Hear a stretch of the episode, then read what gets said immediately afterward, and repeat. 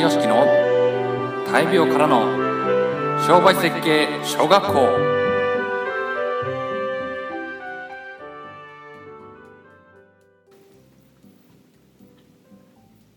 今日はトヨタ自動車出身の杉本さんのお話をしたいと思います、えー私自身は愛知県の名古屋市にいますが、えーそこで、えー今回は名古屋市のところに置かれている会社さんの経営者さんをちょっとピックアップしようと思って今回、えーこちらで発信していこうと思います、えー杉本さんは1996年の1月にトヨタ自動車を45歳で退職しました。ベンチャー支援企業の株式会社シナジックという、えー会社を設立しました。人材交流やビジネスなどの面でベンチャーと大企業を橋渡しするコンサルティングやベンチャー投資などの仕事に挑戦し続けている方です。退職する直前のトヨタでの仕事としては会長の秘書だったそうですね。トヨタの会長の秘書どんな仕事をされてたのかちょっと全く僕には分からないですけれど、えーこの当時、えー秘書をしながらですね東京在勤でいろんなサポートをされていたそうですね。杉本さんは独立の経緯については秘書の仕事でアメリカからお客様に対応している際にアメリカにはベンチャーと大企業をつなぐ仕事があることを知ったそうです。興味を持ったことが独立のきっかけだったそうですね。広い世界を知ったからこそということです。人生に折り返し点と思った45歳でこれからは何でも自分で決められる自己責任で生きていこうと思いました。とのことですね。あれだけのトヨタのような安定した超有料大企業でしかも経営トップの秘書。将来は約束されたも同然のキャリアなのにもかかわらずあえてリスクを取る道を選んだ。これはすごいことですね。本当に。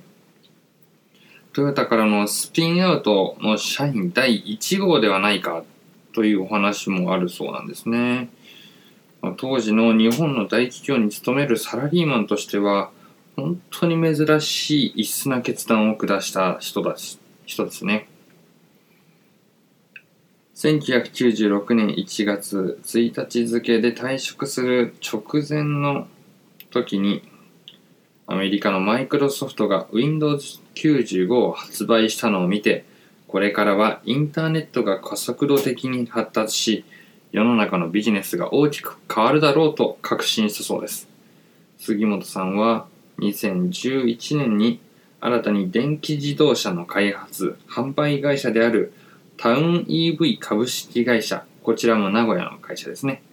えー役員のところには、えートヨタの OB の方が、えーたくさんいらっしゃる。トヨタのネットワークも活用して事業を構築していきたいと語っているそうです。主な製品としては地域の中でのモビリティとして活躍活躍する小型 EV 都市部での巡回配達業務がある企業や観光地リゾート地でのレンタカー提供者などを主要の顧客としているようです。ビジネスモデルがとてもユニークですね。全国の有料な自動車整備工場やガソリンスタンドなどをフランチャイズ化し納車とアフターサービスを委託するとともに将来的には標準キットを提供して地域ごとの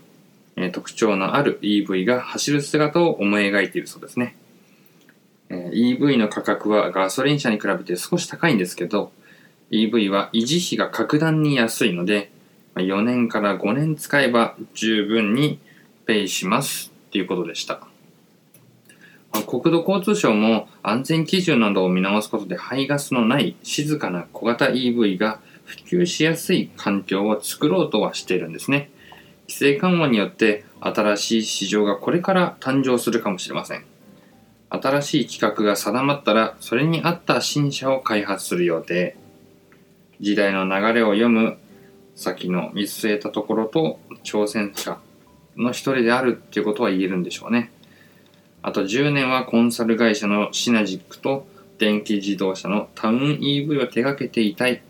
ということで、あ、杉本さんは生涯現役を目指しているそうですね。そのためには変化する社会と生活に対する好奇心に加えて新しい技術に対する、まあ、絶えざる